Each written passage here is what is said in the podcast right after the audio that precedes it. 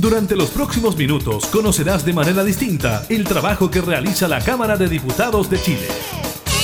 Comienza La Cámara en la Radio, con la conducción de la periodista Gabriela Núñez, en Radio Cámara de Diputados de Chile. La Cámara en la Radio.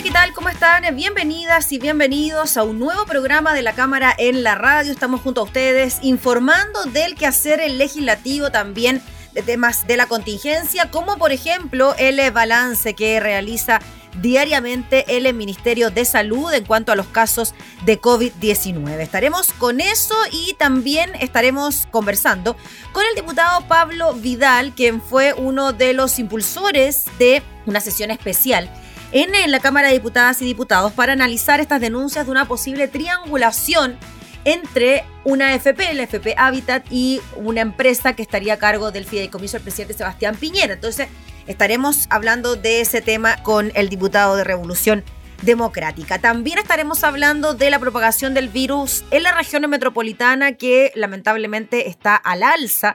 Tendría que ver con la mayor movilidad existente en la capital y también en una semana clave para el retiro del 10% con su tramitación en el Senado de ambos proyectos, el del gobierno y el de los parlamentarios, pues bien, hay sondeos que hablan del destino de estos recursos, cómo se gastarán estas plata los chilenos, también será parte de la agenda del día de hoy que comienza de inmediato.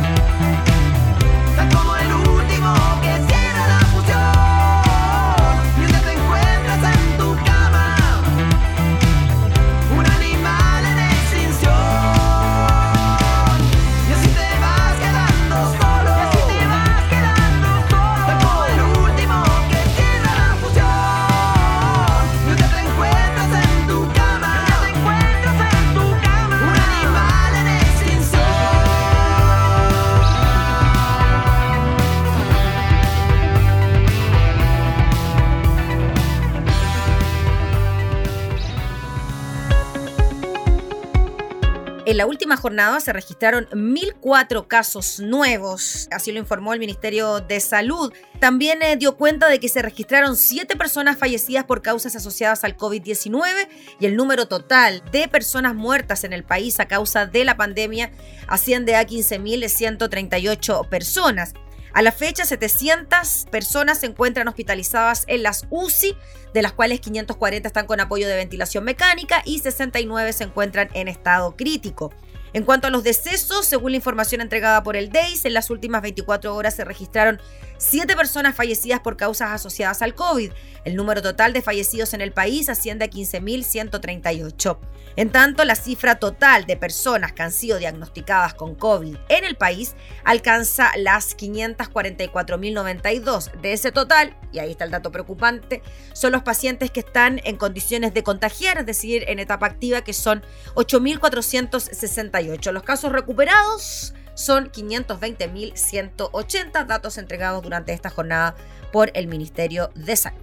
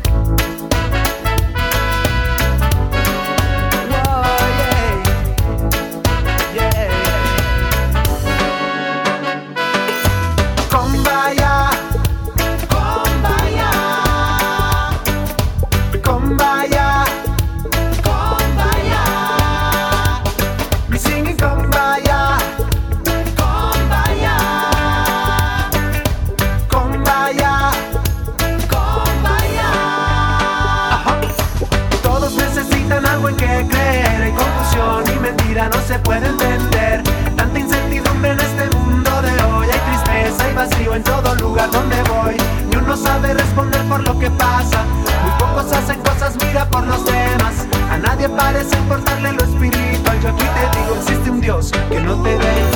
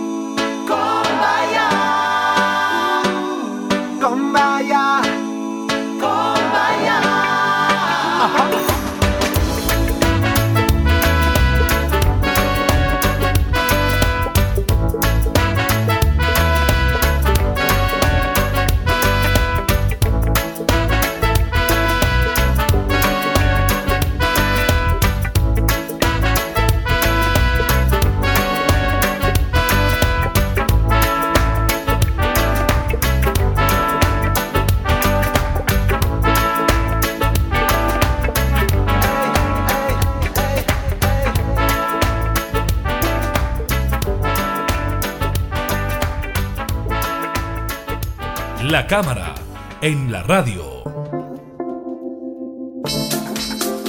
Tras la denuncia que hizo Gino Lorenzini, fundador de la empresa Felices y Forrados, sobre una posible triangulación que involucraría a la familia Piñera, parlamentarios de la oposición encabezados por el diputado Pablo Vidal pidieron una sesión especial para analizar también el rol de la Superintendencia de Pensiones. Vamos a hablar de este tema precisamente con el diputado Pablo Vidal, quien nos está esperando. ¿Cómo está, diputado? Muchas gracias por recibirnos. Hola, muy buenos días, Gabriela. ¿Cómo estás tú? Muy bien, muchas gracias, diputado. Qué bueno. Diputado, esto ya de alguna manera se había dado a conocer por el propio Gino Lorenzini de Felices y Forrados hace un tiempo atrás. La superintendencia se había manifestado al respecto diciendo que no había ilegalidad en las operaciones, pero ahora nuevamente se volvió a cuestionar la labor de la superintendencia de pensiones. Se puso en duda el rol de esta entidad en operaciones financieras entre fondos de inversión, AFP, y posiblemente la empresa a cargo del fideicomiso del presidente Sebastián Piñera. ¿Cómo lo ve usted primero? ¿Cómo ve usted esta situación que se estaría denunciando? A ver, lo primero que, podría decirte es que es importante que uno no se haga cargo de cualquier denuncia en cualquier contexto. O sea, acá no es que eh, uno vio que había una oportunidad, un fierro caliente y hay algo había que hacer, sino que más bien es una renuncia reiterada respecto de un tema extremadamente grave. Eh, de ser cierto lo que se denuncia, tiene una gravedad eh, mayor. Por lo tanto, como tú bien decías, al no ser un tema nuevo, sino que ser un tema que se viene eh, denunciando desde eh, mediados del año pasado, el año 2019, que ya tuvo una primera manifestación por parte de la Superintendencia de Pensiones en julio del 2019, descartando irregularidades en los traspasos de recursos entre las FP, en el fondo descartando las triangulaciones que el decreto ley prohíbe. Y luego, eh, pasa más de un año. Y digámoslo con toda sinceridad, han habido muchas polémicas entre el Ministerio del Trabajo, la Superintendencia de Pensiones, el Ministerio de Hacienda y esta empresa Feliz y Forrado, donde Feliz y Forrado en su momento acusó corralito, eso se explicó que, que en realidad tenía otro, otro objetivo. Lo, lo que quiero poner es, hay una polémica, existe, es una tensión una tensión que además alcanzó. Hay denuncias de lado y lado, ¿no? También se habló de que Gino Lorenzini tenía acciones en la FP, él se defendió diciendo que era para conocer el sistema y así. O sea, mm. acá yo no quiero decirlo con todas sus letras, yo no estoy defendiendo ni a Felices y Forrado, ni a Gino Lorenzini, mucho menos al presidente de la República, ni a la superintendencia de pensiones. Estoy haciendo mi pega. Mi pega es ser eh, legislador, representante y fiscalizador. Por lo tanto, ante una denuncia de esa gravedad y de esa envergadura lo que nos cabe es la obligación de investigar para ver si los hechos denunciados tienen algún tipo de eh, vericidad o fundamento. Por lo tanto, eso es lo que estamos haciendo. Y el primer paso, que es el que yo propuse el día de ayer y que tuvo un, gran apoyo por parte de más de cincuenta y tantos parlamentarios de la oposición, fue pidamos primero una sesión especial de la Cámara, que venga la Superintendencia de Pensiones y nos explique qué es lo que ha hecho al respecto de este tema, tanto con la denuncia del año pasado como con las nuevas denuncias que han ocurrido en el último tiempo. Y luego de eso evaluemos si es que se hace necesario, eh, establecer una comisión investigadora o tomar otras acciones de fiscalización. Por lo tanto, más que hacer un juicio anticipado, lo que estamos tratando de decir es, ok, hay una denuncia, la denuncia es grave, hay una preocupación ciudadana, muchos medios tradicionales no se hicieron cargo de esta denuncia, por lo tanto, bueno, nosotros hagámonos dentro de nuestra responsabilidad cargo de esta denuncia y veamos si es que tiene o no tiene eh, fundamento. Diputado Pablo Vidal, si podemos explicar, como se dice con peras y manzanas, esta triangulación que involucraría a la FP Habitat y a la empresa a cargo del fideicomiso del presidente Sebastián Piñera, el fideicomiso ciego. Eh, lo primero que quiero decir respecto al fideicomiso ciego es que incluso estando vinculada la empresa a una eventual irregularidad,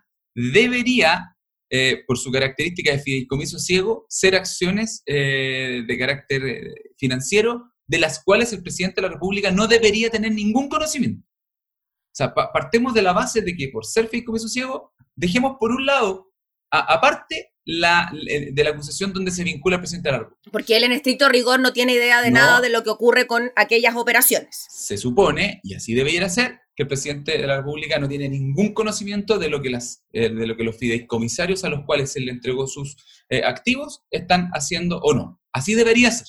Y dejo son pausa. Entonces, estamos hablando de que a través de ejercicios financieros que estarían vinculados a empresas que administran fondos de inversión privados, empresas que administran fondos de pensiones, las AFP, y empresas constructoras u otras empresas de distintos rubros estarían artificiosamente inflando paquetes accionarios, haciendo compras con acceso a información privilegiada, donde las propias FP estarían eh, subiendo en su valor, en el fondo la FP se estaría engordando a propósito de comprar paquetes accionarios con empresas con las cuales tendría vinculaciones e información para beneficiarse a sí mismo. Estaríamos hablando en fondo de una especie de burbuja. Y dejo esa palabra ahí porque también creo que es algo que hay que mm. investigar mucho más profundamente, porque si, eh, si hay un problema que tienen en general los mercados financieros, es que el riesgo de que existan burbujas por manejos de estas características es alto, ya lo vimos, eh, burbuja especulativa en el fondo, como fue la burbuja inmobiliaria en Estados Unidos.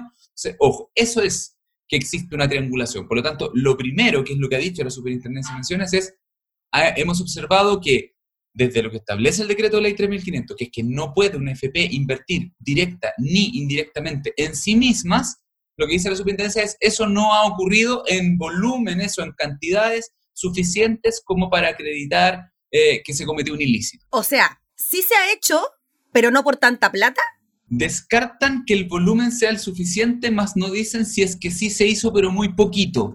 Entonces yo al menos estoy muy interesado en meterme ahí, en ver de en ese poquito. Como mm. ¿Qué significa ese poquito? ¿Existe ese poquito o es una forma de descartar que no es algo grande? A lo mejor es cero o no, y, y a lo mejor no es tan poquito, averigüémoslo, lo vamos a investigar. Le vamos a preguntar al superintendente de pensión. Porque está estipulado en la ley por cuánto monto se pueden hacer esas transacciones para salir de la línea de lo poquito. Eh, sí, sí. No tengo, no tengo el, número fresco en la pero memoria, pero hay un límite que es 0,5% del total de las inversiones. Sí, hay, hay, un monto que está definido como, como un, como un límite, sí, eso existe. Ya. Eh, y cuando yo decía que dejo en pausa lo del fideicomiso ciego, es porque hasta ahora no existe ningún antecedente aportado ni por Gino Lorenzini ni por nadie que pueda decir que aquí efectivamente el presidente o alguien ligado a él hizo alguna gestión o tuvo conocimiento o promovió o, tomó alguna acción de política pública que eh, de alguna manera pudiera generar este otra eventual triangulación. lo que quiero decir es, hay que ser muy responsable. Ambas acusaciones son graves. Y en ambas no hay todavía suficiente antecedente ni claridad como para poder eh, decir, sí, esto ocurrió. Se puede ser que a lo mejor hubo triangulación, a lo mejor el presidente no tenía idea. Puede ser que no hubo triangulación, obviamente no habría ningún problema presidente, o a lo mejor las dos cosas sí pasaron. Pero hay que averiguarlo. No hay que, no hay que hacer un juicio priori. Pero lo que, lo que sí te quiero decir es, pero sí pasó, es extremadamente grave. Y hay un antecedente. El antecedente no es de ahora, es del 2014. El 2014 Chile estaba en un juicio con Perú en la Corte Internacional de, Justicia. Y en ese momento, una de las empresas ligadas al presidente, que en ese momento era administrada por sus hijos, Bancard, hizo compra de un paquete accionario de la empresa pesquera Exalmar. Nunca se terminó de investigar en detalle, pero sin lugar a duda había ahí eh, no solo un hecho eh, sospechoso desde el punto de vista financiero de que una empresa del presidente de la República estuviera comprando acciones en una pesquera peruana, justo cuando un juicio del, de la Corte Internacional de Justicia determinaba una, una ventaja en términos de uso de eh, espacio marítimo para Perú, sino que además hay un hecho eh, profundamente antipatriótico. Mm. Eh, por parte del presidente o su familia en esa acción. Esa acción se vino a conocer con mucha fuerza en el 2017 y hizo que el presidente adelantara, cuando era candidato para ser presidente por segunda vez, eh, la, ejecución de su fideicomiso ciego cuando era candidato para este eh, periodo. Por lo tanto, dado ese antecedente, uno tiene que ser mucho más cuidadoso, meticuloso, pero también eh, no pecar de inocente en revisar hasta las últimas consecuencias esta nueva acusación. Diputado Pablo Vidal puede estar relacionado o no, lo que voy a decir ahora, pero uno puede pensar o la gente puede pensar de que tanto rechazo, y no es por sacar una conclusión, pero tanto rechazo por parte del gobierno al retiro del 10%, podría tener alguna relación con este tema de que la empresa ligada al presidente tenga algún tipo de participación en alguna FP en particular. Cuando uno tiene que hacer algún tipo de investigación, sin ser yo abogado, yo soy geógrafo, eh, uno no puede presumir ni tampoco descartar nada. A mí me cuesta, desde el punto de vista del análisis más bien político, creer eh, que, esas cosas estén relacionadas. Creo que no hay forma alguna en que eso no pudiera ser detectado. Si el presidente estuviera protegiendo intereses personales eh, porque tiene dinero en la FP y por eso está trancando la pelota en el 10%, me parecería o sea, me parece descabellado y además esto es importante decirlo propósito, sobre todo el primer retiro que quedó la evidencia, no hubo un impacto significativo en los precios de las acciones ni, ni, ni, en el sistema de capitales en general en Chile, porque buena parte de los retiros que se hicieron fueron financiados por parte de las AFP con dineros que estaban invertidos en paquetes accionarios en el exterior. Eh, un segundo solo para explicarlo. Si es que las AFP son propietarias del 70% de, de una empresa en Chile y retiras toda esa plata de un día para otro, quiebras la empresa le dejas en un problema muy grande. En cambio, las, los paquetes accionarios que las FP chilenas tienen en fondos de inversión extranjera son tan pequeñitos respecto del volumen de esas inversiones que sacarlas no genera un mayor problema ni en los precios, no, hay, no había una variabilidad. Por lo tanto, por eso los fondos no colapsaron. Eh, y todavía, yo creo que para este 20%, y lo he escuchado a varios expertos, todavía las FP tienen la capacidad de volver a repetir eso. O sea, más bien la plata que van a sacar para poder financiar los retiros la van a sacar de inversiones que hoy día están en el exterior o están en saldo en caja y no necesariamente de inversiones que están hechas en empresas chilenas. Entonces, que es lo que se temía, ¿no? Que podría ir ahí algún tipo de problema con la inversión chilena. Mm. Que de hecho pasó todo lo contrario, sino que terminó siendo un factor de reactivación económica, aumento en el consumo. Eh, yo creo que sería medio miope pensar que por el segundo retiro del 10% las empresas chilenas pueden tener interés de que ocurra, que no ocurra y que el presidente en el fondo está dando instrucciones de que esto no pase por mi plan. O sea, podríamos hablar de que es una coincidencia de protagonistas. Las teorías conspirativas eh, conmigo no van mucho. o sea, podemos hablar entonces de que es una coincidencia en cuanto a los protagonistas eh, de los temas, AFP, gobierno, etcétera, pero que no habría relación en aquello. No es primera vez, no es primera vez que una acusación de estas características, hecha por Gino Lorenzino o por otras personas, hace una serie de presunciones y vinculaciones donde tú vas haciendo una especie como de cuento, donde dices, si esto está relacionado con esto, que podría estar relacionado con esto, que eventualmente tiene relación con esto, eh, entonces pasa esto otro, entonces tú dices, esto tiene relación con esto. Y hay tantos condicionales entre medio que no se han demostrado que en realidad estos dos hechos no tienen ninguna relación el uno con el otro. Entonces, claro, lo que tú dices es correcto se arma una historia muy interesante, muy atractiva, que a ojos del de, eh, ciudadano común y corriente eh, enciende la alarma y dice, oye, pero oye, ¿cómo, ¿cómo puede ser posible que el presidente no quiera que me pasen mi 10%? Porque yo diría, cuidado, no, no nos caigamos en cualquier tipo de argumento para atacar a quien, eh, con quien no estamos de acuerdo. Yo no estoy de acuerdo casi nada con el presidente Piñera, que creo que ha hecho un pésimo gobierno, si es que no el peor gobierno del que tengamos recuerdo, pero, asumir una cosa por la otra me parece un poco eh, apresurado al menos. Lo vamos a investigar de todas maneras. Ahora, diputado Vidal, entre medio de todo esto y volviendo a la figura del presidente, se han presentado proyectos de ley esta semana para adelantar las elecciones de alguna manera con el fin de destituir al presidente Piñera y cambiar el Congreso. ¿Usted cree que después de la sesión especial, si se llega a realizar una investigación, si vemos algún tipo de triangulación como la que se denuncia por parte de Felice de Forrado, esto sería de tal gravedad que podríamos llegar a una situación de destitución, por ejemplo, de un presidente de la República? ¿O ya es ir muy lejos? Te das cuenta que al ejemplo que yo daba, tú le sumaste un paso más. Así es como el juego del teléfono. La respuesta para mí es clara. Si es que todos estos pasos que Felices y Borrado ha denunciado, que la gente ha, ha sospechado, están efectivamente relacionados y lo podemos demostrar. Sí, claro. La pena del infierno. O sea, por supuesto. Si es que uno pudiera decir, el presidente, ahí está la demostración, están los correos electrónicos, están las instrucciones, está, están los llamados telefónicos. Si uno puede decir, aquí está, aquí está, mira, está demostrado, están los antecedentes, los fundamentos, y esto es así, por supuesto, esto es de la máxima gravedad. Ahora, mientras no lo demostremos, yo creo que no hay que adelantar escenario, y si tú me preguntas a mí por el trabajo que yo hago eh, en, en la calle, en el territorio, con las organizaciones sociales, la pregunta que se está haciendo hoy día a la gente no es cuándo van a ser las elecciones presidenciales, o quién va a ser el próximo presidente de Chile. Yo tengo la impresión de que la pregunta que hoy día se está haciendo la gente es quiénes van a ser los convencionales constituyentes.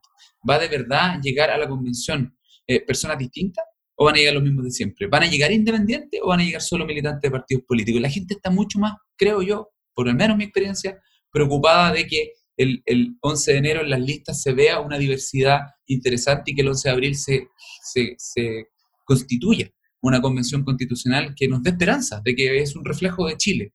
Eh, yo creo que lo presidencial es algo que nos interesa más a quienes estamos metidos en el día a día de la política. Yo creo que la gente quiere su 10%, quiere que ojalá el virus no vuelva a expandirse, eh, quiere que ojalá la economía funcione entre ciertas lógicas, quiere vivir en paz y quiere, y quiere saber que la convención va a traer la esperanza que muchos creemos que tiene que traer.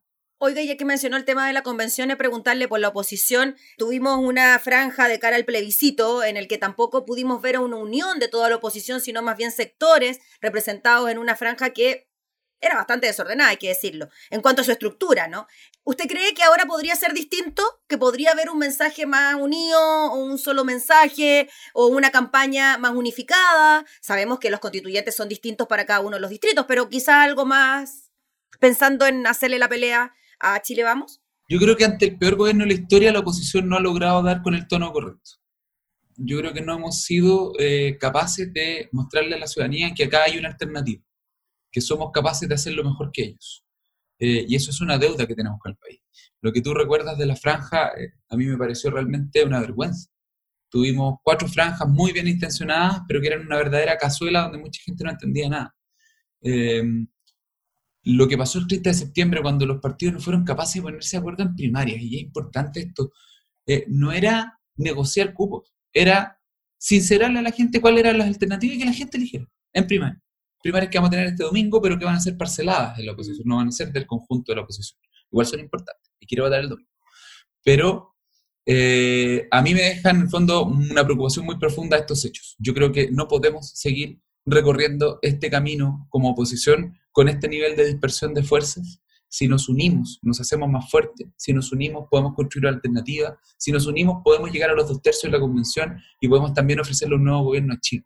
Por lo tanto, a tu pregunta, yo, yo más que con, con, no tengo certeza de qué es lo que va a pasar, pero sí tengo una opinión de qué es lo que debería pasar. Lo que yo espero que pase es que exista la unidad de toda la oposición eh, desde el Partido Comunista hasta la democracia cristiana, podamos estar en una sola lista, ofrecerle a Chile compromisos. Es decir, aquí están nuestros candidatos convencionales y ellos. Si llegan a la convención, se comprometen con A, B, C, D, E. Esto es lo que van a ir a defender y van a trabajar codo a codo con ustedes, con los ciudadanos, con organizaciones sociales, con una vinculación permanente a través de cabildos eh, regionales, comunales. En fondo, creo que ahí hay una posibilidad de decirle a Chile, sí, si hay un futuro, podemos ayudar a construir un mejor camino eh, y a ratos uno cree que está difícil que pase. Yo creo que los egos de la política, eh, las cúpulas partidarias, las directivas de los partidos, yo creo que no están viendo el bosque, están ahí con un árbol al frente. Tú te vas a los territorios y ves cómo los comunales de los distintos partidos políticos trabajan juntos, porque las necesidades son las mismas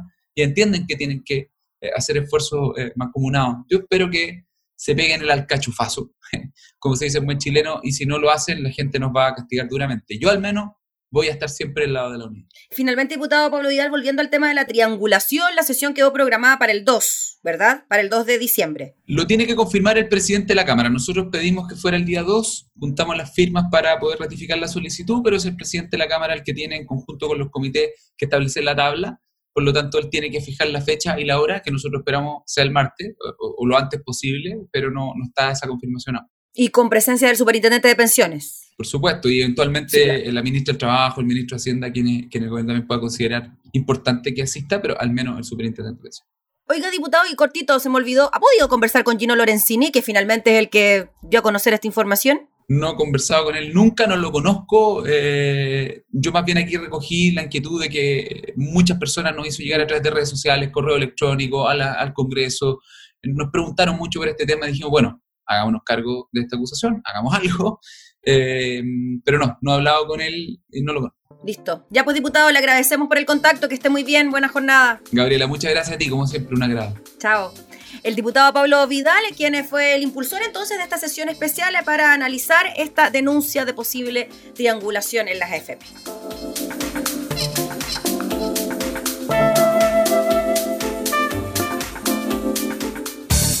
Estás escuchando La Cámara en la Radio con la conducción de la periodista Gabriela Núñez.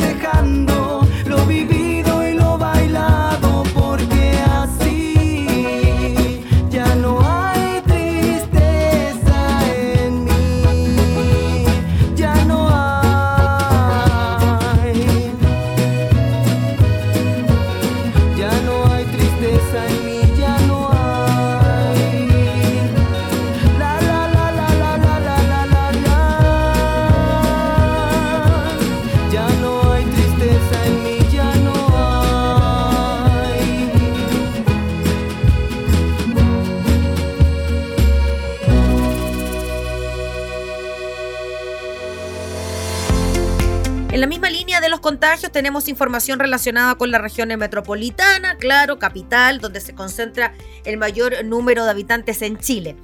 Una mayor movilidad de las personas, reuniones sociales cada vez más frecuentes y una menor percepción de riesgo del virus impulsado por los anuncios de una próxima vacuna serían algunos de los factores que explicarían el aumento de contagios de COVID-19 en la región metropolitana. Según los datos de la plataforma iCovid que construyen las universidades y el Ministerio de Salud, la velocidad de propagación del virus creció a un 1,15, lo que implica un retroceso a los niveles de contagios que había a mediados del mes de mayo en Santiago, cuando se ubicaba en un 1,14. Este indicador en la práctica refleja a cuántas personas contagia cada infectado por coronavirus y su nivel más bajo fue de un 0,78 que se alcanzó en el mes de junio durante la cuarentena general, mientras que los más altos, 1,7, se registraron hacia fines de abril, en la antesala del pic de la pandemia.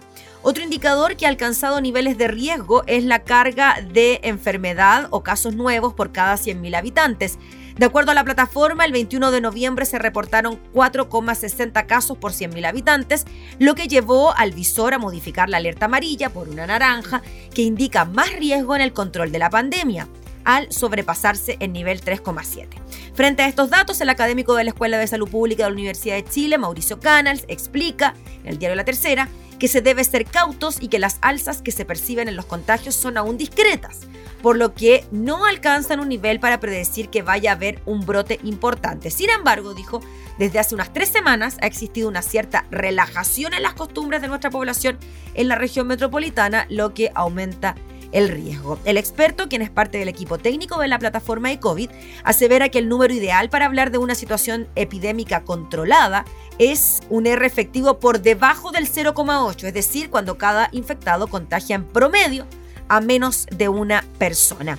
En tanto, la epidemióloga y miembro del Consejo Asesor Catarina Ferrexio sostiene que en la región metropolitana estamos con unos niveles que no son deseables y que es necesario corregir esta situación ahora aprovechando la temporada estival. Tenemos que tratar de llegar al invierno en mejor pie de lo que ya estamos porque en estos momentos nuestro número de casos, dice la experta, es mucho más alto del que tenían los países de Europa antes de sufrir la segunda Hola. Por su parte, la vocera del Consejo Asesor COVID-19, Jimena Aguilera, detalló que la autoridad ya reportó a la instancia un aumento de contagios en la capital.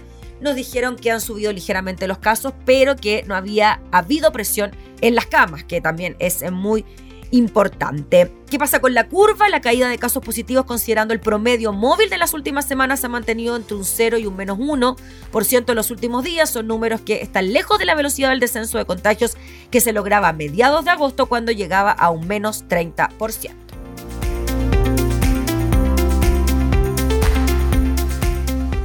Si quieres bailar, puedes mal. Ya no me si estás, si estás o no estás, me lo mismo que estés atento. No entiendes que yo necesito